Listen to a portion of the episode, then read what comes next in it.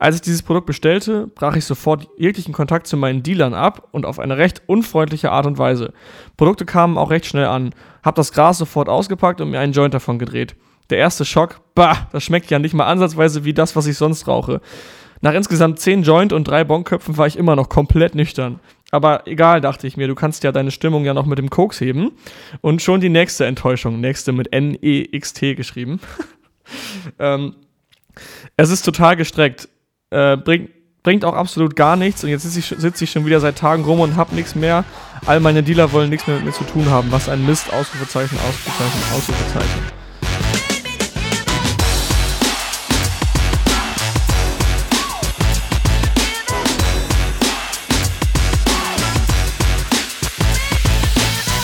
Willkommen zur AMZ Hackers Bestseller Show, dem etwas anderen Podcast zum Thema Amazon FBA und E-Commerce. Heute wieder mit Chris und Philipp am Start. Jungs, was besprechen wir heute Tolles? Guten Tag, ähm, wir reden heute über dich. Mhm. Wir reden heute nämlich über den DAO. Aha, was ist denn ein DAO? Chris, weißt du, was ein DAO ist? Dümmster anzunehmender User. Genau, der DAO ist der dümmste anzunehmende User. Das ist eigentlich was, glaube ich, was aus der Programmierung kommt, oder? Also eher aus, aus Softwareentwicklung. Ja. Ähm, wir müssten es eigentlich den DAC nennen. Was ist der DAC? Der DAC wäre der dümmste anzunehmende Kunde. Ja, oder? Kommt schon hin bei Amazon. Also genau, wir reden heute über den DAC. Was ist der DAC? Ähm, der DAC ist im Prinzip der Kunde, auf den ihr all eure Produkte ausrichten müsst. Also all eure Anleitungen, all eure Tutorials oder Produktbeschreibungen, Fotos und so weiter. Weil ihr nie davon ausgehen dürft, dass die Kunden das verstehen, was ihr vermitteln wollt. Ähm, viele denken einfach zu kompliziert. Also wenn wir bei AMZ Hackers zum Beispiel Asien-Analysen machen, da analysieren wir ja die Produkte für, für die Mitglieder. Und wir sehen halt häufig, hey, das wird kom eine komplizierte Sprache verwendet. Es wird irgend von irgendwas ausgegangen, dass die Nutzer das wissen, was sie aber nicht wissen können. Also man muss quasi alles darauf ausrichten, für den DAO, beziehungsweise den DAC, zu schreiben und auszurichten. Und nur so kann man halt für jeden Kunden eine einmalig gute äh, Produktexperience gewährleisten, weil halt viele sonst nicht genau wissen, worum es geht. Ich habe da letztens zum Beispiel habe ich eine Knoblauchpresse gekauft, das ist kein Scherz. ähm, das war vor, vor ein paar Tagen noch, vor drei Tagen oder so. Und ich habe die bei Rewe gekauft und das war halt wirklich eine Knoblauchpresse, da war keine Anleitung dabei. Und die war absolut nicht für den DAO gemacht, weil das war irgendwie, ich musste schon so ein bisschen äh, outfigern, wie ich das jetzt irgendwie zu bedienen habe, wo der Knoblauch rein muss, wo er wieder rauskommt, wie ich das Ding reinige. Ich meine, ich habe mich damit ein bisschen beschäftigt, ähm, aber ich würde es mal behaupten, ich bin nicht unbedingt der DAO und es gibt bestimmt noch einen, einen daueren DAO, der damit noch mehr Probleme hätte und äh, für den wäre das Produkt wahrscheinlich die reinste Überforderung gewesen dann. Und ähm, das ist halt eben das größte Ziel dabei und darüber wollen wir heute ein bisschen sprechen. Ähm, ebenso über das Thema Kundenbewertungen, Kundenfeedback, also alles das, was wir als Seller halt eben mit den Kunden äh, zu tun haben, wie wir mit denen in Kontakt stehen, was für lustige Geschichten uns da passiert sind und ja, was für Schnittmengen wir auch oft haben. Ja, spart einem natürlich einerseits viel Mühe und Zeit, wenn man solche Sachen direkt vorher überlegt. Andererseits wird man langfristig wahrscheinlich mehr verkaufen, wenn der Kunde eher versteht, worum es geht, schon vor dem Kauf. Mhm. Und ich glaube, ein großer Punkt ist noch, die ganze Experience mit der Marke ähm, spiegelt sich ja darin wieder, langfristig. Chris, du hattest mal ja. auf der Mastermind äh, dazu was vorgestellt, glaube ich, dieses Up and Downs von, von den Experiences. Oh ja, das ist Möchtest geil. du das mal erklären? Ich finde es ziemlich nice als Bild dafür. Ähm, das ist der Customer Experience Elevator. Ähm, den müsst ihr euch vorstellen wie ein Diagramm, wo einfach nur Wellen hoch und runter gehen. Also so kann man das am besten an einem Beispiel erklären. Eine Sinuskurve sozusagen. Und, ja, genau. Oder? Und da kannst du dir, ähm, ja, Mathe ist bei mir zu lang her. Ähm, kannst auch eine Cosinuskurve so nehmen. Sollte ich eigentlich wissen als Informatiker. Ähm, nein, also worum geht es dabei? Ihr müsst mal aufschreiben, ihr müsst euch mal jeden Touchpoint notieren, den ein Kunde mit eurem, mit eurem gesamten Unternehmen hat. Das heißt, ich gebe jetzt Knoblauchpresse bei Amazon ein. Und dann sehe ich euer Produkt. Das ist mein allererster Touchpoint. So, dann klicke ich drauf. Dann sehe ich euer Listing. Dann bestelle ich und krieg vielleicht eine Follow-up-E-Mail. So einfach nur jetzt als Beispiel. So, dann kommt irgendwann das Produkt. dann ist natürlich die Frage, wie schnell ist die Lieferung? Also die Lieferung ist quasi auch eine Art Touchpoint. Dann kommt das Produkt an und ich sehe die Verpackung. Dann packe ich das Produkt aus und sehe das Produkt. Dann schaue ich, was alles drin ist, die Anleitung und sehe das Produkt, sage ich mal, wirklich zum ersten Mal. Dann verwende ich das Produkt zum ersten Mal und dann verwende ich das Produkt immer wieder. Das sind alles Touchpoints. Und vielleicht, wenn dann irgendwann noch mal eine E-Mail kommt oder ein Follow-up von euch, in welcher Form auch immer, ähm, das ist auch ein Touchpoint. Und jetzt kann man das Ganze, wenn man das sich in Wellen aufmalt, so sehen. Ich sehe euer, ich google, äh, ich google nicht, ich suche auf Amazon Knoblauchpresse. Dann sehe ich euer Bild und finde das super geil. Es ist richtig hochwertig. Klickt drauf. Dann sehe ich das Listing, hat super geile Bilder und bei den Bullet Points habe ich das Gefühl, ihr könnt nicht mal richtig Deutsch schreiben. Das wäre jetzt eine schlechte Erfahrung. Das heißt, angefangen hat die, Kur die Kurve im Positiven. Ich habe eine gute Erfahrung. Dann ist die Kurve runtergegangen, weil ich euer Listing nicht so gut finde. So, dann habe ich es gekauft und das Produkt kam nach einem Tag. Das ist für mich wieder, jetzt geht die Kurve nach oben und ich finde es richtig geil, weil super schnelle Lieferung. Ich mache das Paket auf und die Verpackung ist komplett verbeult. Jetzt habe ich wieder eine negative Erfahrung. Dann mache ich das Paket, die verbeulte Verpackung auf und das Produkt ist noch hochwertiger, als ich es mir vorgestellt habe, anhand eurer Bilder. Jetzt habe ich wieder eine positive Erfahrung. Jetzt benutze ich das Produkt zum ersten Mal und es fällt auseinander. Jetzt habe ich wieder eine negative Erfahrung und dann fragt ihr mich auch noch nach einer Bewertung. So. Aber es geht jetzt einfach nur darum, wenn ihr euch das mal aufgemalt habt. Also ihr habt quasi eine, eine X-Achse, wo ihr die ganzen äh, Touchpoints, die ihr habt, aufschreibt. Und dann müsst ihr mal gucken, ob jeder dieser Touchpoints oberhalb der, oberhalb der X-Achse ist. Oberhalb der X-Achse bedeutet, das ist ein positiver Moment. Also ich habe quasi Ups und Downs. So der, eine verbeulte Verpackung wäre jetzt für mich ein negativer Moment. Das heißt, die Kurve ist unterhalb der X-Achse. Und weil das Produkt super geil aussieht, geht die Kurve jetzt wieder nach oben.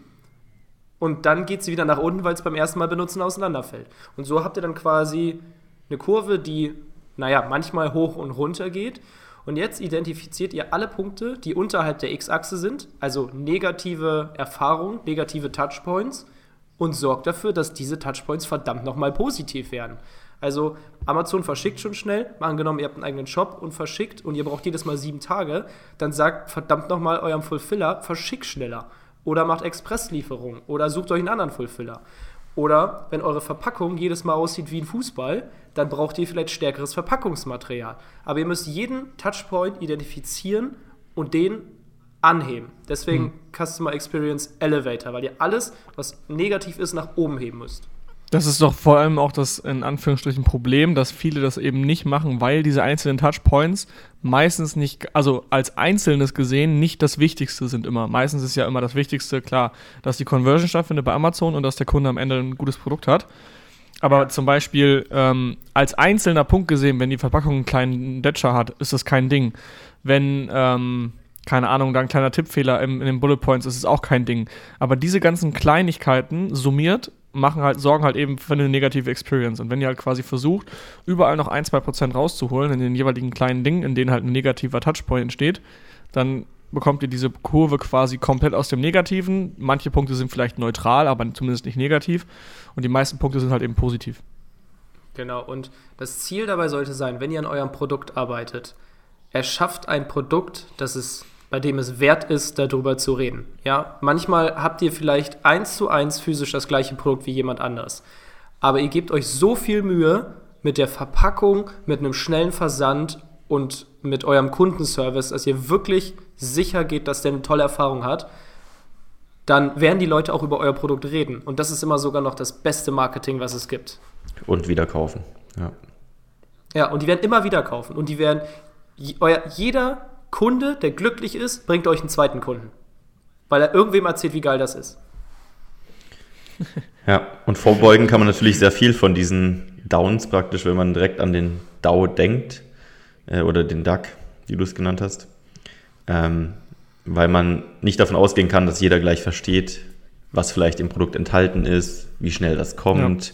wie das genau aussieht, was das für ein Material ist, ähm, wie das mit der Bewertung funktioniert. Also alle diese Sachen müssen wirklich für den, ja, sozusagen dümmsten User angepasst werden, dass wirklich jeder versteht, wie er was machen muss und wie, was er zu erwarten hat. Und dann sind die ja, Kunden man darf glücklich. quasi nicht davon ausgehen, dass irgendwelche Vorerfahrungen da sind, dass derjenige das schon mal hatte oder irgendwie wahrscheinlich weiß, wie das ausgeht. Weil, keine Ahnung, zum Beispiel Apple hat es ja ziemlich gut geregelt. Wenn du ein iPhone bestellst, dann ähm, hast du zwar keine Anleitung, keine physische dabei, du hast kein Etikett, was du aufklappen kannst und wo dann alles erklärt wird, sondern du fährst das iPhone hoch und alles wird so easy erklärt, dass selbst ähm, wenn ich meiner Oma quasi das iPhone gebe, sie würde es eins zu eins hinkriegen, das einzurichten wahrscheinlich. Gleich, natürlich hätte sie hier und da ein paar Fragen und wüsste, wüsste nicht ganz genau, ähm, ja, wie sie jetzt das WLAN einrichtet. Aber im Endeffekt ist es doch das auf die einfachste Art und Weise so eingerichtet, dass jeder das hinbekommt. Und ähm, dass es halt so unkompliziert wie möglich gemacht wird. Weil erst wenn es unkompliziert ist und alles verstehen, haben sie auch Bock, das Produkt eventuell weiterzuempfehlen, selber nochmal zu kaufen oder was auch immer. Und je, je komplizierter es ist, desto unschöner ist die Experience und desto negativer ist der Touchpoint wieder. Und auch die Bewertung. und auch die Bewertung, ja. Philipp, dazu habe ich eine Frage. Oh nein. Äh, kurz, wir müssen kurz ein Statement geben. Wir haben tatsächlich für diese Folge Fragen vorgegeben bekommen und wir wissen jeweils nicht, was für Fragen wir dem anderen stellen. Also ich habe drei Fragen an Marc, drei Fragen an Chris und die habe ich vor fünf Minuten erst ähm, von Yannick also bekommen und ich weiß selber nicht, was ich fragen muss. Ja, und die erste bekommst du jetzt gestellt. Ähm, da bin ich auch mal gespannt, ob dir da was einfällt gerade. Ich glaube, da gibt es ja viele Möglichkeiten. Was war bisher, wenn wir schon von dem DAO sprechen, die dümmste Bewertung, die du in deinem Leben je erhalten hast und du eigentlich richtig fassungslos warst, dass, dass jemand sowas Boah. macht?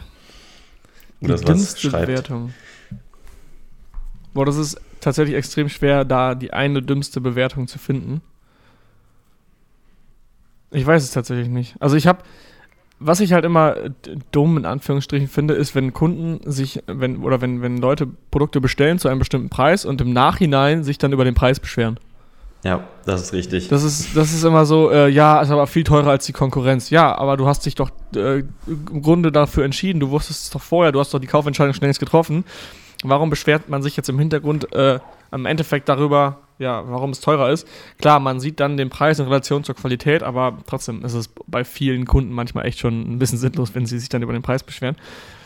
Das Dümmste ist eigentlich, glaube ich, wenn Kunden vertauschen, ähm, da würde ich mich, rege ich mich am meisten innerlich drüber auf, wenn sie ein und fünf Sterne vertauschen. Also wenn jemand schreibt, hey, das Produkt ist wahnsinnig geil und gibt halt eben einen Stern, weil er nicht versteht, dass ein Stern nicht eine Schulnote 1 bedeutet, sondern ein Stern das Schlechteste von dem, was man kriegen kann. Also fünf ist das Beste. Und das verstehen manche Kunden nicht. Es kommt sehr, sehr, sehr, sehr selten vor. Also ich glaube, ich hatte es jetzt bis, bis jetzt vielleicht zweimal oder so in vier Jahren. Äh, aber wenn es vorkommt, ist es schon, da, da, fängst, da fasst du dir echt mit beiden Händen direkt auf den Kopf und denkst mhm. dir, scheiße.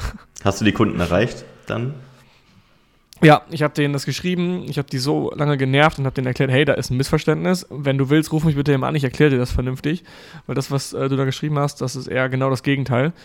Aber man hat auch nicht immer Erfolg, weil oft lesen die die E-Mails nicht, bekommen sie gar nicht erst und dann muss man ganz, ganz, ganz, ganz, ganz gefühlvoll rangehen, dass wenn sie die öffnen, dass sie dann auch eben wenigstens konvertiert diese E-Mail, dass derjenige dich anruft oder halt eben die Bewertung einmal überarbeitet. Da muss man echt mit viel Feingefühl arbeiten und auch ab und zu mal auf die Tränendrüse drücken von wegen, hey, wir sind auf gute Bewertung angewiesen und das ist natürlich überhaupt nicht das, was du be be bezwecken wolltest.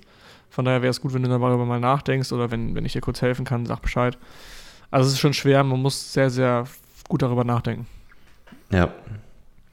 Marc, wenn du jetzt, wenn jetzt jemand dein Produkt kauft und dir hinterher eine Ein-Sterne-Bewertung gibt und sagt, das ist ja viel zu teuer, obwohl er auch vorher wusste, was das heißt. hast, hast du einen Hack, um unzufriedene Kunden sozusagen umzudrehen, zu beschwichtigen, wie auch immer man das nennen möchte? Also was würdest du dann machen? Also grundsätzlich versuche ich jede schlechte Bewertung den Kunden dahinter zu erreichen. Ob das per E-Mail ist, per Post, per Brief, per Paket. Also irgendwie versuche ich immer einen Touchpoint herzustellen. Und egal jetzt, worum es geht, ob das Produkt kaputt gegangen ist, ob er unzufrieden ist, ob er den Preis zu teuer fand und eigentlich zufrieden ist, ähm, versuche ich ihnen halt immer das Höchste, was ich ihm delivern kann, zu geben. Also wenn, wenn er sagt, der Preis war ihm zu teuer, ähm, dann versuche ich mit ihm in Kontakt zu treten und oft ist ja schon so, alleine wenn man mit den Kunden redet, fühlen die sich so schlecht dann danach, dass sie das geschrieben haben, ja. dass sie sich von sich aus ändern. Ähm, und gleichzeitig versuche ich ihm einfach dann noch zu sagen, hey, tut mir voll leid, dass der Preis jetzt äh, für dich ein bisschen teuer war. Ähm, als Entschädigung biete ich dir an, noch zwei weitere Produkte von uns zu testen, kostenlos. Die schicken wir dir einfach zu, kannst du welche aussuchen. Dann hat sich der Preis auf jeden Fall für dich gelohnt. Und einfach kreativ sein und schauen, wie man dem Kunden eine richtig, richtig also richtig krass overdelivern kann Und dann sind die eigentlich immer zufrieden und ändern da ihre Bewertung. Das macht Sinn, wenn man eine Marke hat mit verschiedenen Produkten in einer Richtung. Dann kann derjenige sich was aussuchen. Ist auch ein guter Hack. Ja, ist auch ein guter Hack, wenn das Produkt ja. defekt ist und er sagt, ähm, blödes Produkt, ich will das gar nicht ersetzt bekommen, hier kannst du behalten deinen Dreck. Ähm, mhm. Und dann sagst du, ja, sorry, kann mal passieren. Ähm, wir verstehen, dass du das Produkt nicht mehr testen möchtest, aber wie wäre es denn, wenn du einfach kostenlos ein anderes Produkt von uns testest? Ähm, mhm. Und dann schicke ich ihm ein anderes Produkt zu. Das ist halt das Coole an der Marke tatsächlich. Und ich kann bis heute sagen, dass ich noch nie einem Kunden sein Geld erstattet habe. Einfach weil ich es immer geschafft habe, eine Lösung zu finden, wo er ein Ersatzprodukt bekommen hat oder ein weiteres Produkt. Oder er einfach so mit mir in Kontakt getreten ist und dann zufrieden war. Hattest du schon mal äh, ein intensives, in Anführungsstrichen, Streitgespräch mit einem Kunden? Oder hast du schon mal richtig Konflikt gehabt mit einem Produkt, äh, mit, einem, mit einem Kunden? Und wenn ja, wie hast du das äh, gelöst? Ja, es gab schon einige Kunden, die obwohl man sehr freundlich und extrem, ich sag mal, ähm, ja, ohne aggressiv zu wirken oder einfach darauf einzugehen auf das Problem, sondern sehr, sehr einsichtig reagiert, trotzdem weiterhin versuchen draufzuhauen und aggressiv mhm. bleiben. Mhm. Also nicht so einbrechen wie manche, die dann sagen, oh, das tut mir voll leid, dass ich es geschrieben habe, sondern einfach direkt weitermachen, egal was du schreibst. Und das ist eigentlich halt hauptsächlich so eine, so eine Probe für dich als Unternehmer, ob du ruhig bleiben kannst und das hinnimmst oder ob du dich darauf einlässt und dann einfach aggressiv zurückschreibst und äh, ihm sagst, hey, ich muss dir ja gar nichts erstatten. Ähm, mhm. Hau einfach ab. Und das passiert schon öfter mal, dass man solche Kunden hat, die dann einfach so weitermachen und da muss man einfach weiter ruhig bleiben und manchmal findet man auch keine Lösung und dann muss man es halt abhaken. Aber das Wichtigste ja. ist immer super, super freundlich zu sein, immer einsichtig zu sein und immer die Schuld bei sich zu suchen und das auch so zu kommunizieren. Und dann hat man die besten Chancen, da den Kunden glücklich zu machen. Ja. Schuldeingeständnis, auch wenn der, wenn der Fehler obviously zum Beispiel beim Kunden liegt, trotzdem sagen, hey, das haben wir wohl nicht richtig gemacht, das tut uns wohl leid, da haben wir wohl nicht ordentlich aufgepasst oder was auch immer. Selbst wenn der Kunde zum Beispiel sich beschwert, weil der Artikel nicht angekommen ist, ähm, und dann schaust du in die Bestellung und siehst, der hat diese Felder komplett ausgefüllt. Der hat keine Straße eingefüllt und nur, nur eine äh, Hausnummer. Dann ähm, ist, ist der Fehler ja obviously bei ihm. So, er hat es vielleicht nicht gemerkt. Dann schreibt er dich an und sagt, hey, der Artikel ist nicht angekommen. Dann sagst du ihm, okay, der Artikel ist nicht angekommen. Äh, ich sehe aber hier auch gerade, du hast keine Straße eingefüllt. Hier ist ein Fehler in deiner Adresse.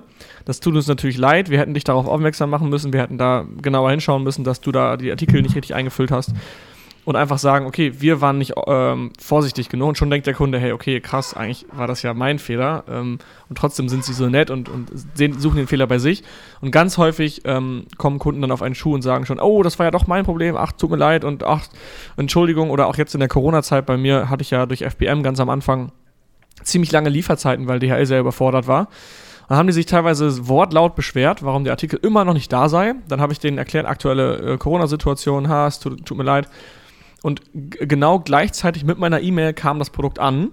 Und dann schreiben die Kunden tatsächlich einen Tag später, ey, es tut mir echt leid, dass ich so ungeduldig war, jetzt der Artikel ist angekommen, ist alles wunderbar, ich bin auch super zufrieden, es tut mir leid. Oder teilweise rufen die dann sogar noch an und sagen, hey, das, das war nicht so gemeint, es ist angekommen, alles gut und ich wollte nur noch mal Bescheid sagen, dass ich super zufrieden bin.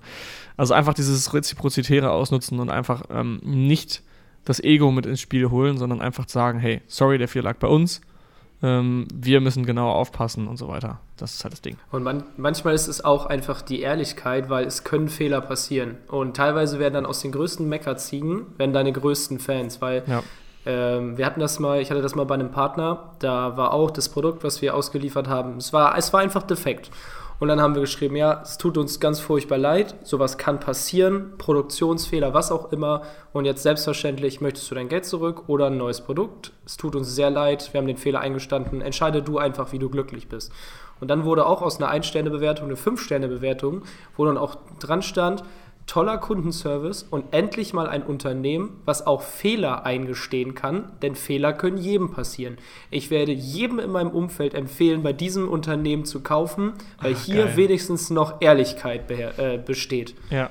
Weil es, es war unser Fehler, ganz klar. Und dann halt einfach sagen, ey, es war ein Fehler, es kann passieren, tut uns leid, was möchtest du gern haben?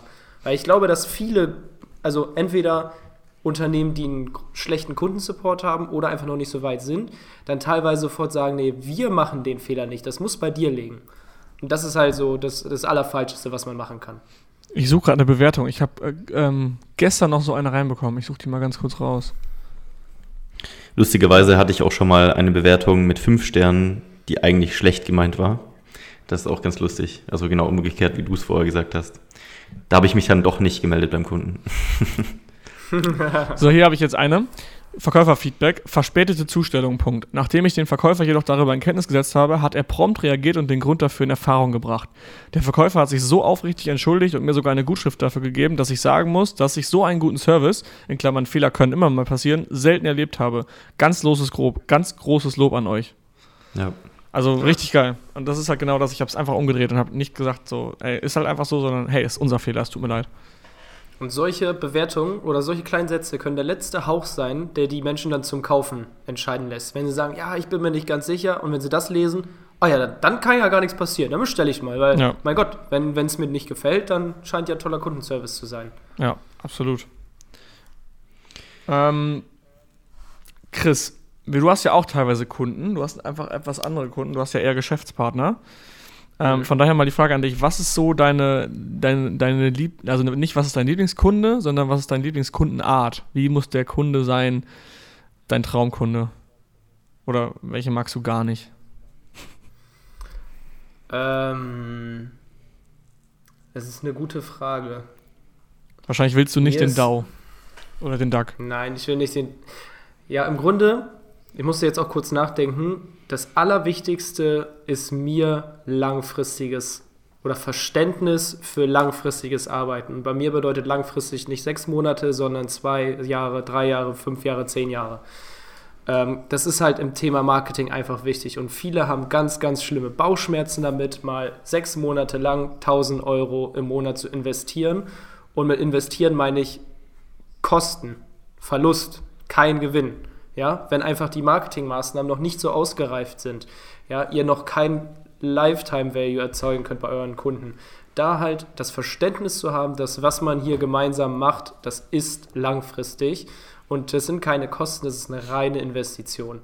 Das ist mir halt wichtig. Also wenn ich weiß, ich bin ja im Bereich Extern Traffic hauptsächlich unterwegs, also meistens verschiedene Ads und wenn dann halt jemand schon sagt, okay, ich kann 200 Euro ausgeben und da ist Schluss, das macht halt keinen Sinn. So kann man nichts Langfristiges aufbauen. Da gibt es einfach andere Hebel, wo man noch ansetzen muss. Und Vertrauen.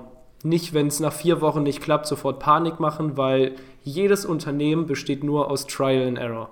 Nichts anderes. Und jedes Unternehmen ist anders. Ich mache was und es klappt nicht.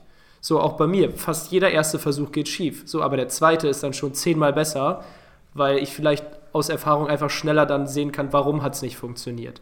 So, aber einfach dieses, es funktioniert nicht alles immer sofort und dafür muss Verständnis da sein. Das sind so, das würde ja. ich sagen, für mich die wichtigsten Faktoren, okay, wenn ich mit nice. jemandem zusammenarbeite.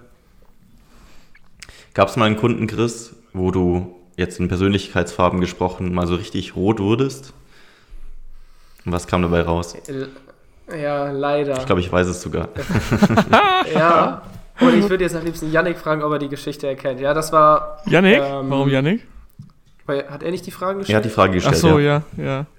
ja. genau. Nochmal kurz für die Zuhörer. Yannick ist unser neues Teammitglied, der uns tatkräftig äh, im Bereich Content unterstützt und hat uns jetzt dieses coole Format vorbereitet, dass wir jetzt in den, äh, in den Podcast gestartet sind und wir wissen nicht, welche Fragen auf uns zukommen.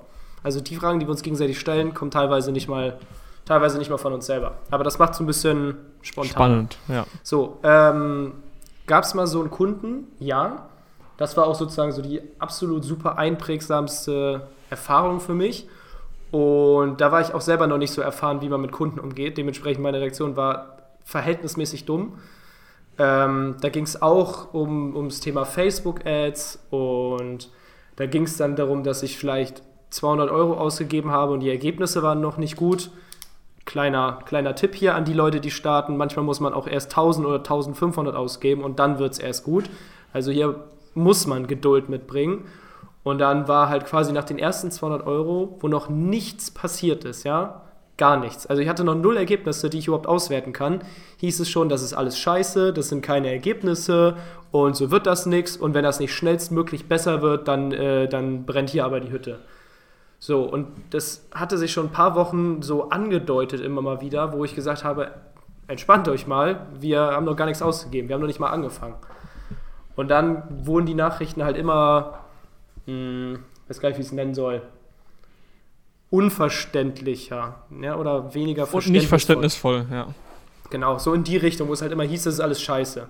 Wo ich halt wusste, es wird noch ein paar Wochen keinen Gewinn geben, weil wir müssen ja erstmal anfangen. Woher soll ich denn wissen, was bei euch funktioniert, wenn ich es nicht gesehen habe? So, und dann war ich auch selber irgendwann sozusagen so, hier ist jetzt Schluss, ähm, weil, also aus meiner subjektiven Sicht, ich habe gar keinen Bock mehr, das anzuhören, ja. Hab dann sogar versucht, eine Nacht drüber zu schlafen, mich zu beruhigen, aber quasi jedes Mal, wenn ich die Nachrichten gelesen habe, habe ich wieder einen Puls von 180 gekriegt. ähm, und dann halt einfach geschrieben so, ja, wir sind hier, das, das macht hier keinen Sinn, weil so wie wir arbeiten, das ist nicht langfristig. Arbeitet erstmal quasi daran, dass die Firma läuft und Budget da ist für Marketing, weil wenn man halt nach 200 Euro dann schon quasi kurz vor der Insolvenz steht, dann ist es zu früh für solche Maßnahmen. Ähm, weil, hätte ich wahrscheinlich dann damals ein bisschen charmanter formulieren können, quasi so nach den Gesetzen von wie man Freunde gewinnt, so ihr habt recht, was, was ihr, so wie wir das machen, das macht keinen Sinn. Fehler liegt auch bei mir. Das hätte ich von vornherein erkennen müssen, dass das gar keinen Sinn macht, dass wir schon zusammenarbeiten. Habe ich leider nicht ganz so formuliert, sondern dann im ersten Moment auch die Schuld ein bisschen von mir weggeschoben. So nach dem Motto, ähm, brauche ich mir gar nicht anhören. Würde ich jetzt im Nachhinein gerne rückgängig machen, kann man leider nicht. Ähm, also ja, so eine Situation hatte ich. Und mhm. das war dann quasi aber auch der Moment, wo ich gesagt habe, okay, also ich habe schon ein paar Tage später danach dann gedacht, okay, du hättest anders reagieren können, das war nicht so schlau. Aber ich habe dann auch ge gemerkt für mich, gelernt, achte viel genauer darauf, mit wem du zusammenarbeitest, damit solche Situationen nicht regelmäßig aufkommen. Ja. Also dann hatte ich halt häufig schon mal Gespräche, wenn jemand mit mir zusammenarbeiten wollte, wo ich gesagt habe, hey, ich gebe dir gerne Tipps und ich helfe dir gerne, aber es ist noch nicht der richtige Moment. Wenn dir halt es ja. wehtut zu investieren, dann warte noch ein Jahr und dann starte damit. Wenn du wirklich gut schlafen kannst, obwohl du investierst. Das war so das Learning für mich daraus. Das ist voll das interessante Learning, weil Marco und ich das letzten Podcast angesprochen haben zum Thema First Order und Second Order Consequence, dass du halt aus der First Order Consequence den Schmerz in Anführungsstrichen hingenommen hast und den Kunden nicht abgeschlossen hast, weil du genau weißt, die Second Order Konsequenz ist so, dass du dir einiges an Stress ersparen kannst. Wenn du jetzt an der ja. First Order Konsequenz gesagt hättest, ja, ähm, ich nehme dich als Kunden auf, obwohl ich genau weiß, dass es nichts Langfristiges und du hast eigentlich noch das Kapital dazu nicht oder es passt persönlich nicht. Hättest du zwar ja, den Abschluss ja. gemacht, aber hättest langfristig so ein äh, ja, großes Problemfeld damit gehabt, dass du ständig dich irgendwie dadurch hättest kämpfen müssen und die Second-Order-Konsequenz quasi umso schlimmer gewesen wäre. Ja, und Third Order kann noch schlimmer werden, weil dann heißt es, Chris arbeitet mit jedem zusammen und nach drei Monaten sagt er, die Kunden sind noch nicht weit genug. Also ja. in dem Sinne, es liegt ja immer an mir, weil als Unternehmer musst du immer den Fehler bei dir ja. suchen. Und der Fehler war als erstes meine Reaktion und zweitens von vornherein überhaupt da zu sagen, ich mach's, obwohl ich vielleicht schon im Bauchgefühl habe, dass das nicht die beste Entscheidung ist. Ja. Aber durch sowas muss man halt durch. Und dann, wenn man daraus lernt, dann war es vielleicht diesen einen Fehler doch am Ende des Tages wert. Ich finde das eine äh, ziemlich geile Ansicht immer, ähm, wirklich bei allem sich zu fragen, wie hätte ich das verhindern können? Also eigentlich letztendlich alles, was du machst oder alles, was du so produzierst in deinem Umfeld, ist eigentlich deine Verantwortung. Ähm, es gibt auch dieses Buch Extreme Ownership. Hat das einer von euch gelesen? Ähm, also nee. ich habe es auch nee. nur so ein bisschen äh, gehört, die Inhalte daraus. Das ist, glaube ich, ein Navy SEAL, ähm, der auch beschreibt, dass irgend alles, was du machst oder alles, was so in deinem Umfeld ist, an dir liegt. Also du kannst überall bei dir die Schuld suchen und letztendlich immer für dich entscheiden, ähm, wie kann ich das zukünftig besser machen. Hm. Kurzer Hinweis, Jungs, ich habe noch 10% Handy-Akku. Ähm, es wird wahrscheinlich noch eine halbe Stunde reichen und falls ich weg bin, wisst ihr Bescheid. Alles klar. Dann mache ich mein Handy schnell wieder an. Ähm, habt ihr eigentlich auch Bewertungen bekommen, die ihr vorlesen müsst und äh, an denen wir erraten müssen, was für ein Produkt das ist? Ja. Also ich habe hier sowas vorliegen. Habe ich auch. Ich fange mal an, ich einfach auch. mit einer Bewertung. Philipp, Philipp, Philipp. Ja, okay, okay, Philipp, okay, okay, okay, Hast du nicht ein, hast du nicht ein Ladekabel erstmal? Ja, ich habe ja, ich habe ja, ich habe Kopfhörer drin. Wenn ich die Kopfhörer rausnehme, kann ich nur laden. Aber 10% wird locker reichen.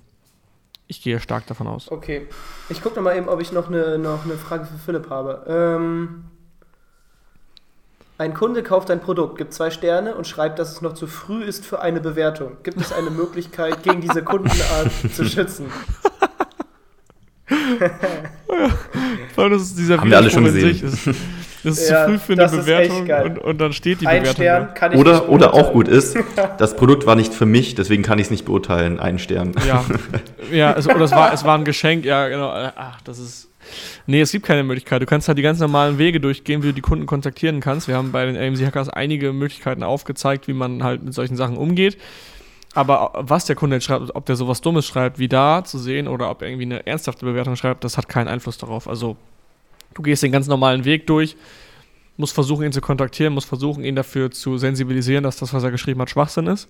Das darfst du ihm natürlich nicht direkt sagen, weil dann macht er dicht, ist ganz klar, haben wir gerade erklärt. Aber ich wüsste jetzt nicht, was ich da großartig machen soll. Scheiße. Ja, es gibt solche Kunden. Das ist schwierig. Okay, ich will direkt Weil weitermachen. das, Witz, das Witzige Das ist, ja, weil die Bewertung, die ich gleich vorlesen möchte, ist nämlich genau in diesem, fast genau in diesem Kontext. Aber erzähl erst mal. Achso, nee, dann, ich wollte jetzt auch schon die Bewertung vorlesen. Willst du zuerst oder soll ich? Ja, ich, ich mach mal, weil ich glaube, das passt. Vielleicht passt deins ja auch. Also Okay. Felix W. Punkt hat sich gedacht, er Warte mal schreibt kurz. mal eine wir, Bewertung. erraten, wir erraten jetzt das Produkt. Richtig, genau. ne? Ich lese die Bewertung vor. Von Felix W. Punkt. Er schreibt so ein Dreck. so, ich habe mir diese Produkte bestellt, da mir die Schwarzmarktpreise für diese Substanzen einfach zu hoch sind und ich allerdings keinesfalls auf den Konsum verzichten wollte. Als ich dieses Produkt bestellte, brach ich sofort jeglichen Kontakt zu meinen Dealern ab und auf eine recht unfreundliche Art und Weise. Produkte kamen auch recht schnell an. Hab das Gras sofort ausgepackt und mir einen Joint davon gedreht. Der erste Schock, bah, das schmeckt ja nicht mal ansatzweise wie das, was ich sonst rauche. Nach insgesamt 10 Joint und 3 Bonköpfen war ich immer noch komplett nüchtern. Aber egal, dachte ich mir, du kannst ja deine Stimmung ja noch mit dem Koks heben. Und schon die nächste Enttäuschung, nächste mit N-E-X-T geschrieben. ähm, es ist total gestreckt. Äh, bringt, bringt auch absolut gar nichts. Und jetzt sitze ich, sitz ich schon wieder seit Tagen rum und hab nichts mehr. All meine Dealer wollen nichts mehr mit mir zu tun haben. Was ein Mist. Ausrufezeichen, Ausrufezeichen, Ausrufezeichen. Das ist eine Bewertung auf amazon.de vom 4. November 2013 auf ein Aha. Produkt, welches ihr jetzt erraten dürft. Es ist ein, ein Party-Fake-Drogenkit. Okay, du sagst es jetzt so, als wärst du falsch, aber du hast einfach eine Punktlandung äh, gelandet. Okay, krass. Das ist. Was? Das Ich Geilste hatte ist, aber, überhaupt keinen Plan. das Geilste ist halt der Titel: Gras und Koks für Unabhängige. okay. Also unabhängige Getränk geschrieben. Unstrich Abhängige. Im Zweierset. Fun, Scherzartikel, Tee und Traubenzucker. Das Koks ist äh, Traubenzucker und das Gras ist einfach nur Tee. Und da steht halt drauf, drauf Gras für Unabhängige und Koks für Unabhängige. Und diese Bewertung hat der Felix Wolz geschrieben. Oh, jetzt habe ich den Namen genannt. Egal, ist ja off off offensichtlich auf Amazon lesbar. Ähm, hat ja einen Stern gegeben und das ist halt so, dass da fasst du dir doch als Seller einfach nur an den Kopf und denkst dir, bitte meinst du das nicht ernst, lieber Felix? Also Felix, falls du das hier hörst, denk bitte noch einmal über deine Bewertung nach. da wurde nicht ordentlich genug für den DAO formuliert. Ja, da wurde, genau, der, der, hätten die das klar kommuniziert, dass es nicht für den Verzehr geeignet ist. Also, ja doch, ist es ja schon, nicht für den äh, rau- berauschenden Verkehr. Verzehr. Nicht für den berauschenden Verzehr geeignet ist, dann äh, wäre es vielleicht klar gewesen. Oh Mann. Und äh, sonst ist, das, äh, ist der Artikel geil bewertet. Er hat 15 äh, Rezensionen und hat vier Sterne im Schnitt. Das heißt, ich glaube, die einzig schlechte ist, glaube ich, die von, vom Felix. Na dann. Aber der, der Verkäufer hat Glück, es steht nämlich Felix Wolz drüber. Also im Best Case schreibt er den Felix einfach mal an. Und schickt ihm Und, echtes Zeug. Schickt ihm erst richtig gute Dope zu. Okay, soll ich übernehmen? Bei mir wird es, glaube ich, ein bisschen schwerer mit der Bewertung, mh, weil die Bewertung wird euch direkt an ein Produkt denken lassen. Das ist es aber nicht. Und ihr müsst herausfinden, was es dann wirklich ist. Also, der MK, Marc Gestaller, sch schreibt 5 Sterne. Perfekt. Endlich halten die Eier ohne zu verrutschen. Ich habe für, für meine Familie vier fürs Frühstück gekauft.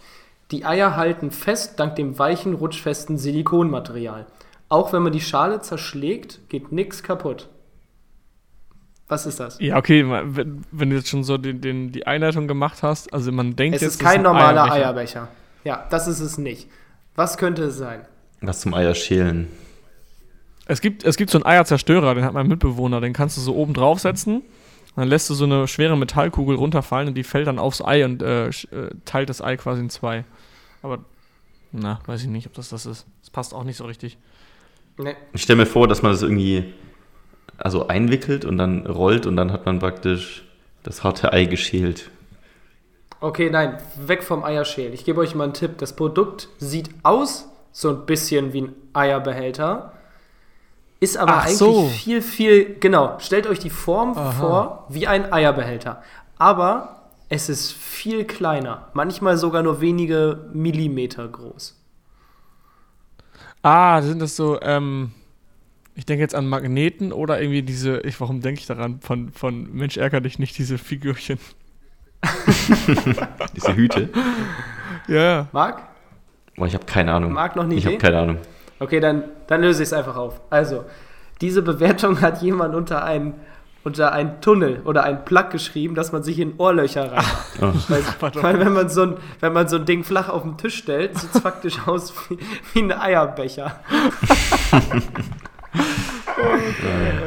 Ach, Oh, shit. Stellt Ja, euch mal vor, ihr wollt euch Bewertungen kaufen für euer Plug oder Tunnel fürs Ohr und jemand schreibt drunter geiler Eierbecher. Ah, das ist die, die, der, der beste Beweis dafür, dass man seine Keyword-Recherche für die PPC-Kampagnen vernünftig durchführen sollte und nach Relevanz auch sortieren sollte und nicht einfach irgendwelche Keywords reinknallen. Wahrscheinlich hat es irgendwie das Keyword Eierbecher in diesen Artikel geschafft bei PPC und derjenige hat es eingegeben bei Amazon und dann kam dieser Tunnel und der hat ihn dann bestellt als Eierbecher. Okay. Ich habe auch noch eine Bewertung, die auch etwas verstörend ist auf jeden Fall. Ähm, ich bin mir noch nicht ganz sicher, was dieses Produkt eigentlich bezwecken soll, also warum das existiert und was das für eine Form sein soll, aber fangen wir einfach mal an. Also, der Andi hat geschrieben, schmeckt voll scheiße. Immerhin nur zwei Sterne, nicht nur einen, also äh, ist ganz okay noch. Andi. Diese Milchcreme ist ja wohl eine Frechheit. Der Inhalt des Glases erinnert vom Geschmack und Geruch sehr an Fäkalien. Zum Kauf entschlossen habe ich mich aufgrund der fälschlichen Annahme, dieser Artikel wäre Scherzartikel und in Wirklichkeit würde sich im Glas gar kein Kot, sondern Schokocreme befinden. Zwei, Ste zwei Sterne habe ich auch nur deshalb vergeben, weil der Kot trotz Geschmack doch sehr angenehm auf der Zunge zergeht und einen Hauch von Nussigkeit hinterlässt. Hat, weiß nicht, hat da jemand einfach Nutella bestellt? Ähm, nein. Es ist, es ist ein ähnliches Produkt wie Nutella, aber es ist ein bisschen anders in der Positionierung, um es mal so zu formulieren. Irgendeine Schokoschmiere halt. Weiß ich nicht. Ich habe gar keine Essbarer Ahnung. Code, keine Ahnung. Scherzartikel, essbarer Code. Ja, genau. Das ist wahrscheinlich so irgendwas, was äh, als Schokoschmiere durchgeht, aber halt als, genau, als Scherzartikel in Richtung äh, Fäkalien geht. Ja, das ist schon ziemlich nah dran. Also es ist eine Milch-Kakao-Creme mit dem Namen Stuhlgang. Ähm, und steht vorne drauf Stuhlgang mit, mit Kakaogeschmack. Aber es ist auch nicht dauerkommuniziert. Also ich, ich wüsste jetzt nicht, ob das jetzt gut schmecken soll oder schlecht schmecken soll und warum das jetzt so benannt ist. Also Geiler Titel, Mann. Chris, das erinnert mich irgendwie an die ganze Sache mit Lieferando, dass ich immer bei deinem Account bestelle und du witzige Bewertungen schreiben solltest. Du musst eigentlich Ja. die ganze Zeit Scherzartikel bestellen und irgendwelche geilen Bewertungen auf Amazon schreiben. Oh, dann schaffst du es irgendwann in der Podcast-Show. Ich glaube, ich bestelle dir mal sowas. okay, ja, so viel mal Okay, zu sinnvollen ähm, Produkten. Ja, jetzt möchte ich noch auf das Thema Review-Quote so ein bisschen eingehen. Ähm, Marc, ich glaube, das ist eher was für dich. Chris, du kannst gerne auch was dazu sagen. Wie erhöht ihr eure Review-Quoten? Oder du, Marc, ähm, was hast du da für kleine Tricks? Ähm, also Wie kriegst du den Kunden? Du kannst ja mal einen Trick sagen oder so. Prinzipiell ist ja so, speziell auf Amazon und speziell in Deutschland schreiben Kunden meistens nur eine Bewertung, wenn sie richtig pisst sind oder wenn das Produkt richtig krass gut war, also so richtig over the top. Und meistens, weil over the top ist schwer zu erreichen, schreiben die Kunden deswegen eine schlechte Bewertung. Das heißt, man muss auf jeden Fall was tun, um an sich die Bewertungsquote von den zufriedenen Kunden zu erhöhen. Und organisch ist das wirklich sehr, sehr gering. Es gibt verschiedene Möglichkeiten. Wir haben bei den AMC Hackers super viele Strategien online als Videos dazu. Das kann man über Newsletter machen. Äh, nicht, ja, auch Newsletter, Newsletter theoretisch, aber ich meinte eigentlich Follow-up-E-Mails. Man kann etwas ins Paket mit reingeben, ähm, zum Beispiel in der Form eines Flyers. Es gibt verschiedene Möglichkeiten, auch den Kunden zu erreichen. Ähm, und ja, ich möchte jetzt hier nicht zu sehr in die Details gehen, aber letztendlich ist das Wichtige eben irgendwie nach dem Kauf den Kunden nochmal zu erreichen oder einen Touchpoint zu erzeugen und ihn darauf hinzuweisen, dass er gerne eine Bewertung schreiben kann, eine ehrliche Bewertung. Und damit kann man dann auch die Bewertungsquote nachhaltig erhöhen. Ja. Oder natürlich ähm, die nicht regulären Kunden nutzen, sondern aktiv dafür sorgen, dass neue Kunden, die das Produkt zum Beispiel testen können, ähm, eine Bewertung schreiben. Natürlich ja auch wieder alles TOS-konform halten, also Terms of Service. Das heißt, niemals nach einer positiven fragen, niemals ähm, ein Produkt weggeben, nur dass sie eine Bewertung schreiben dafür. Ähm, da gibt es verschiedene Strategien, die sind doch alle ähm, bei den AMD Hackers im Portal drin. Und die würde ich einfach nutzen, um da die Bewertungsquote zu erhöhen. Ja. Wichtig ist es halt irgendwie klar zu machen, also auch nicht zu klar kommunizieren, aber schon so ein bisschen das Gefühl vermitteln, dass es, wenn man eine Bewertung schreibt, dass das einfach, egal was für einen man schreibt, dass es einfach hilfreich ist für, für uns als Verkäufer, dass es ein kleines Dankeschön vom Kunden ist und äh, er uns damit super helfen kann, wirklich egal was er schreibt, unabhängig von dem Ergebnis und dass die Kunden sich auch freuen, dann uns eine kleine Freude zu machen. Das ist immer das Wichtigste, weil einfach nur so eine unpersönliche Nachricht, hey, wie zufrieden warst du auf einer Skala von 1 bis 10, ich habe da noch nie drauf reagiert. Ja. Also auch wenn irgendwelche anderen äh, ähm, Tools mich schreiben, wie Erfahr äh, zufrieden war ich mit meiner Erfahrung, ich mache das sehr, sehr selten. Also ich kenne mich da selber. Ich bewerte auch nie Amazon-Bestellungen, obwohl ich eigentlich selber Seller bin und ähm, mich selber so ein bisschen in die Lage hineinversetzen kann. Aber ich habe auch noch nie selber eine richtig gute Follow-up bekommen. So eine richtig, richtig gute. Sehr selten. Ja, das ist das Schöne daran. Die meisten machen das nicht. Deswegen sticht man dann ja. schon, schon raus, wenn man eben overdelivert. Ja. Und das mit der Mentalität ist auch super interessant. Das ist ja deutsche Mentalität. Ich, ich melde mich nur zu Wort, wenn ich unzufrieden bin. Oder wenn es halt over the top mega krass ist. Und ähm, das ist halt zum Beispiel in den USA, wenn ihr da verkauft, ein bisschen anders. Da äh, fliegen die Reviews quasi wenn ihr verkauft. Die Review-Quote ist deutlich höher und die, die Amis äh, feiern einfach die Produkte. Und wenn sie mal Kritik haben, äußern sie die natürlich auch, aber nicht so wie in Deutschland, wo halt eher die Mentalität herrscht, okay, wenn alles gut ist, dann schweige ich, dann sage ich nichts. Das ja. ist so ein bisschen marktplatzabhängig.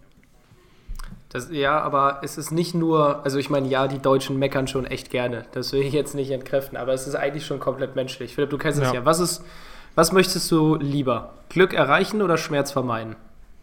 Ja, im ersten Augenblick Schmerz vermeiden.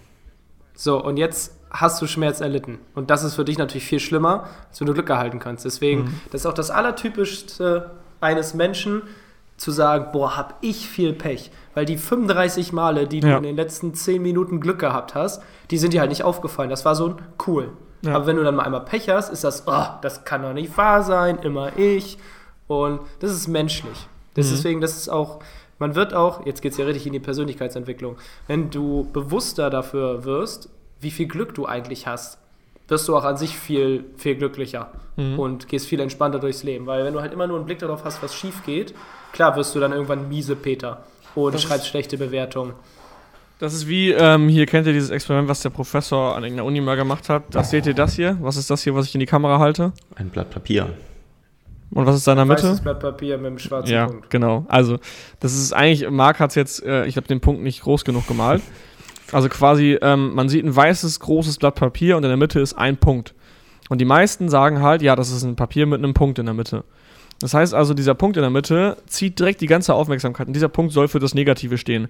Dass aber drumherum ja. das ganze Blatt Papier weiß ist, das sagt keiner. Da geht keiner drauf, äh, drauf ein.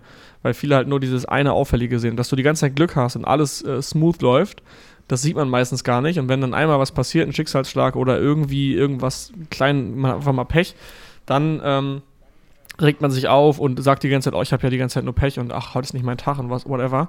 Dass aber 98% der Fälle alles gut läuft, das ist halt schon als selbstverständlich gesehen und darauf fokussiert man sich gar nicht mehr. Und vielleicht diese Pech-Themen gar nicht als Pech sehen. Oft ist ja so, diese kleinen Pech-Geschehnisse sind später das größte Glück für einen. Deshalb auch immer mal hinterfragen von den. Ja. also das Universum an sich ist ja nie, also Dinge, die passieren, sind ja nie wirklich für das Universum, sage ich mal, positiv oder negativ. Das ist halt bloß die Interpretation davon von uns. Und wir ja. können das positiv oder negativ interpretieren. Deswegen theoretisch müsste man nicht mal den ganzen Tag irgendwas haben, wo irgendwas passiert, was schlecht ist. Es kommt nur auf die Interpretation genau, das hat seinen Grund. Ja. Ja, wenn man Mittlerweile, da, Menschen, Menschen sind aber auch so, also abhängig von den Standards. Zum Beispiel, es ist jetzt das Normalste auf der Welt, bei Amazon zu bestellen und seine Lieferung am nächsten Tag zu bekommen. So, das ist, das ist jetzt halt der Standard. So, das heißt, wenn ihr mal drei Tage woanders aufs Produkt wartet, dann ist es für euch schon gewissermaßen negativ. Ich kann das jetzt wieder an einem Diagramm erklären, ich weiß gar nicht, wo ich so viele Diagramme herkenne. ähm, bei Menschen ist es so, wenn irgendwas nicht gut ist, dann sind sie natürlich unzufrieden. Also stellt euch jetzt einen Graphen vor, wo wieder eine Linie unter der x-Achse ist. Also der horizontalen Achse, für die, die x- und y-Achse nicht kennen. Ähm, so, wenn jetzt Folgendes erreicht ist, das Produkt ist in Ordnung oder das Produkt ist gut, die Lieferung ist schnell, es hat alles gepasst. So, dann erreicht die Zufriedenheit der Leute erst den Nullpunkt.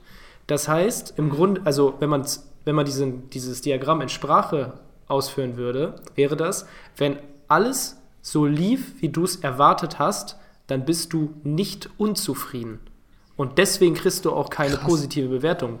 Weil Ja. ich bin nicht unzufrieden. Du hast es erreicht, dass ich nicht unzufrieden bin. Weil ich nämlich einen Tag Versand, ein gutes Produkt, das habe ich alles erwartet. Du hast nur, auch in Noten, du hast meine Erwartung erfüllt. Du hast meine Erwartung aber nicht übertroffen. Deswegen kriegst du von mir auch nur eine 3. Und warum soll ich dir drei Sterne geben? Da, das ist nicht schlecht genug, dass es Leute abhält, nicht gut genug, dass es dir nichts bringt. Nur wenn du was so krasses lieferst, dass du meine Erwartung in vollem Umfang oder übertroffen hast, dann kriegst du von mir eine 5-Sterne-Bewertung. Deswegen, was, weswegen kriegt man so wenig Bewertung? Die Leute sind nicht unzufrieden. Willst du viele gute Bewertungen, musst du overdelivern. Ah, Junge, Ja. das ist ziemlich smart Das erklärt. ist Da habe ich gar nicht gut. drüber nachgedacht. Das ist, passt auch zu mir. Also, wenn ich jetzt irgendwann mal von irgendwas total überwältigt bin, overdelivered quasi, dann bin ich auch bereit, mal eine Bewertung zu schreiben, weil ich so überrascht bin, so positiv. Ja. Interessant. Nice. Oh geil, das lasse ich erstmal sacken. Das muss ich mir merken. Wie viel Akku hast du noch, Philipp? Ich habe noch ähm, 6%, aber habe auch tatsächlich keine Fragen und keine Punkte mehr auf meiner Schedule. Habt ihr noch etwas? Ich glaube, das Wichtigste haben wir eigentlich abgehandelt. Also ich glaube, jeder weiß auch innerlich und sollte verstanden haben, dass der Kunde König sein sollte, immer. Und zwar Mhm. so, dass er wirklich gar nicht weiß, was mit ihm geschieht, weil er so krass overdelivered wird. Ja. Und dann fügt sich eigentlich eigentlich alles andere. Dann ist der Kunde zufrieden, dann kriegst du gute Bewertungen, dann passt dein Ranking, dann sind die Preise gut, dann ist alles super. Also wenn du den Kunde ganz vorne stellst, und das beste Beispiel ist ja dafür schon Amazon. Bei Amazon ist der Kunde immer König und deswegen sind die auch so krass erfolgreich. Hm. Und äh, wenn der Kunde sich halt über was beschwert, eine schlechte Bewertung schreibt, weil er irgendwas nicht versteht, weil er einfach, wo man sich selber denkt, Alter, wie kannst du das nicht verstehen?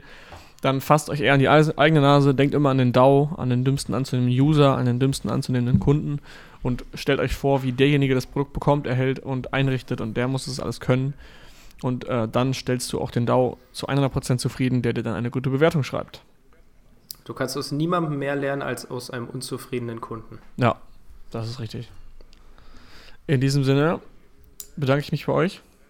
Man, nee, Marc muss sich ja bedanken. Chris und ich sind ja immer nur Gäste. Ja. Danke, dass wir da sein durften, Marc. Ja, Danke, dass wir alle da sein dürften. alles klar, Jungs. Dann äh, wünsche ich euch noch einen schönen Nachmittag und wir hören uns. Genau. Bis zur nächsten Folge. Macht's gut. Schaut auf AV Hackers vorbei. Wir sehen uns in der Community oder im nächsten Podcast. Ciao, ciao. Bis dahin. Ciao, ciao.